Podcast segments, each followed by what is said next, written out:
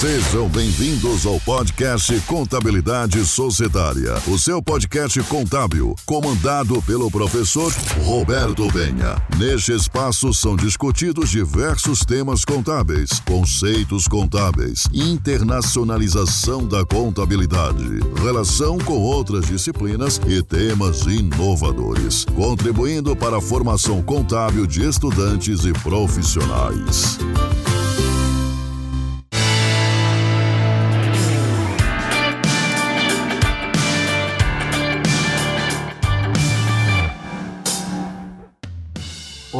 Seja muito bem-vindo ao podcast Contabilidade Societária. Quem fala com você é o professor Roberto Penha. Na aula de hoje, vamos estudar sobre demonstrações contábeis consolidadas. Isso mesmo, consolidação das demonstrações contábeis, aspectos introdutórios, algumas informações imprescindíveis para que você possa compreender como executar, como interpretar a consolidação de um demonstrativo contábil. Se você quiser se aprofundar em exemplos práticos de lançamentos das operações, aconselho você a pesquisar o material desta aula, deste conteúdo na versão de vídeo no YouTube, ok? A parte teórica, a maior parte está em via podcast, uma parte da teoria com exemplificação, com operações de lançamentos contábeis, consta no YouTube. Se você também quiser ter acesso a esse material, também há o espaço dentro do site contabilidadesocietária.com.br. Lá também tu terá acesso ao podcast, como também ao vídeo e materiais também escritos no blog. Então, fica feito o convite e vamos para a nossa aula de hoje.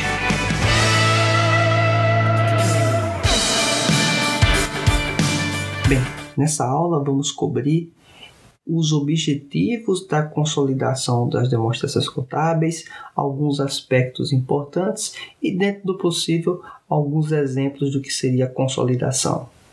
Bem, Começando pela definição, vamos começar aí pelo início, como alguns dizem. O CPC 36 do Comitê de Pronunciamentos Contábeis menciona que a consolidação ocorre quando há um grupo econômico em que os ativos e passivos patrimônio líquido, receitas, despesas e fluxo de caixa da controladora e de sua controlada ou de suas controladas, pode ser mais do que uma, são apresentados como se fossem apenas de uma única entidade econômica. Então, isso é a consolidação das demonstrações contábeis. Isso tudo. Indico como referência, inclusive, se você quiser se aprofundar, um bom material que trata sobre essa temática é o livro de contabilidade avançada do professor Pérez Júnior Oliveira. É um bom material para que você, caso queira se aprofundar nos conteúdos envolvendo a contabilidade, na perspectiva de consolidação das demonstrações contábeis, esse material é um material de referência. Agora, por que a consolidação das demonstrações contábeis? Qual a utilidade, a finalidade, as vantagens, inclusive, dela? Um dos aspectos que podemos considerar como interessantes no processo de consolidação é porque apresenta a, a, a demonstração contábil, as demonstrações contábeis, de forma que contempla o grupo econômico, um grupo empresarial como um todo. Então, não é apenas uma demonstração individual de uma empresa isolada, é de todas as empresas de um determinado grupo econômico. Então, com base nessas informações, fica muito mais fácil entender a saúde financeira de uma determinada empresa, as condições dela em relação a atender a demanda do mercado, a sobrevivência da mesma. Vale salientar que as demonstrações contábeis consolidadas, elas, elas não são. Vale salientar que as demonstrações contábeis consolidadas têm um arcabouço legal, que normatiza ela, como a Lei 6.404 de 76, a conhecida e gloriosa Lei das SAs. Temos também a Instituição da CVM 247 de 96 e a Deliberação 608 de 2009. Temos também o próprio CPC 36, que está sobre demonstrações consolidadas. Temos também a resolução do CFC, do nosso Conselho Federal de Contabilidade, número 1240 de 2009, e também temos as referências do reporte internacional dos, do Comitê de Pronunciamentos Contábeis, né? ou seja, de onde o CPC bebe o arcabouço teórico, que é o IFRS 10 e a IAS 27. Esse é o arcabouço teórico e normativo disciplinando as demonstrações contábeis numa perspectiva consolidada. E quais, quais os objetivos de apresentar a consolidação da demonstração contábil? Podemos enumerar aqui pelo menos três, que é refletir o resultado das operações da empresa, e aí fica um, uma dica, inclusive, de filme, para que você possa assistir caso não tenha feito ainda, que é Enron, os mais espertos da sala. Interessante mencionar que eh, nesse filme a empresa Enron estava se usando, utilizando de subsidiárias de empresas que ela tinha participação e tinha influência e ela mascarava resultados negativos das operações dela para essas empresas, partindo de uma, de uma brecha que existia dentro da normatização daquele, daquela, da, dos Estados Unidos naquele momento, que não obrigava a consolidação, a implementação das demonstrações em conjunto. E aí ficou mais fácil manipular os resultados jogando a parte podre da empresa em empresas de menor porte que estavam sob o controle da Enron e deixando a parte boa apenas com a Enron, que no tempo era uma gigante do setor de energia do mundo, certo? Assistindo a dimensão. Então, quem não assistiu, fica a dica de filme para que você possa se aprofundar.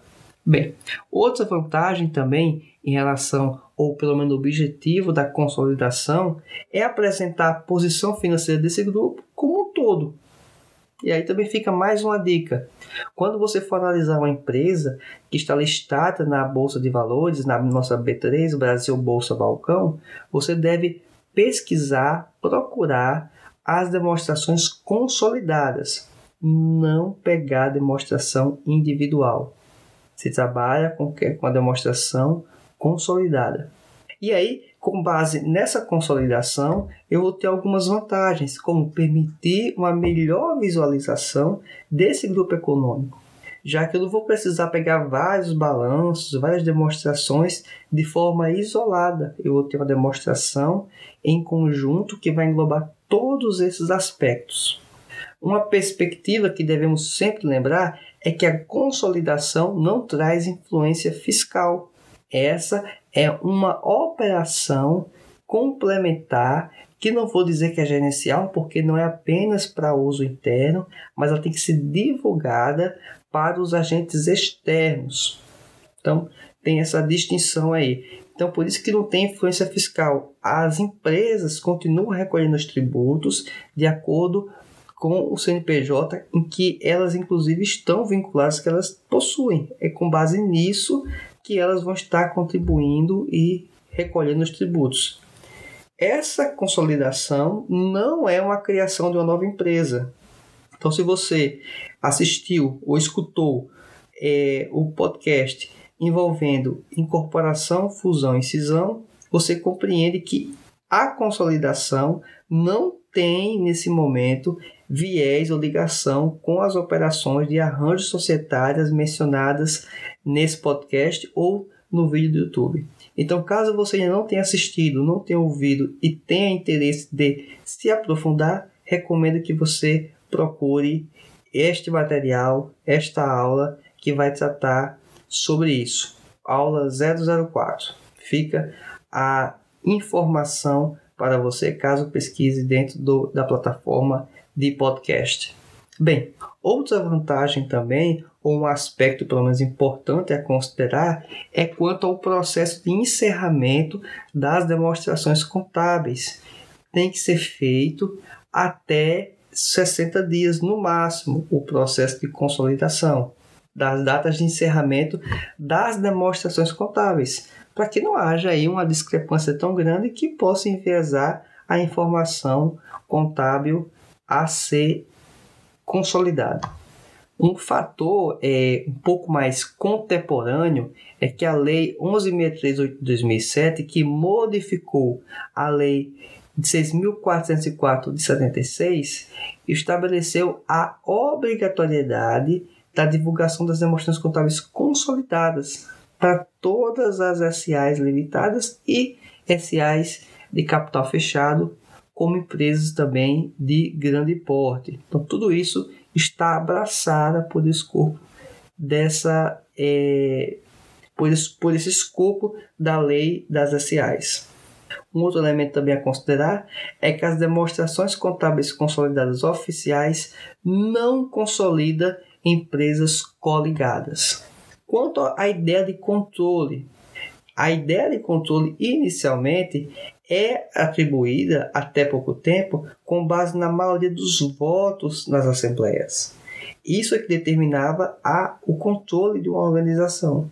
E essa informação pode fazer toda a diferença quanto à composição do conselho de administração, das, dos demais departamentos envolvidos dentro da organização. Um outro elemento a considerar para finalizarmos a reflexão sobre consolidação das demonstrações contábeis é que as empresas que estão sendo é, consolidadas elas devam possuir uma política contábil de procedimentos, de condutas, de é, ideia de como fazer contabilidade que ela seja de forma que ela seja uniforme, que a apresentação e a contabilização, a divulgação e o trato da contabilidade dentro das empresas de um grupo econômico é necessário que ele seja uniforme para minimizar é, vieses e influência nos números e, por fim,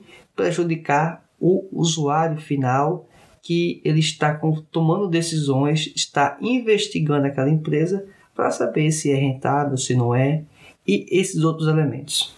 Bem, outra vantagem também é que o processo de consolidação ele já é fruto também, de certa forma, desse processo de internacionalização e que faz e sugere que o custo de fazer consolidação, principalmente em empresas que têm filiais ou a própria matriz fora do país, o processo de fazer isso ficou mais fácil.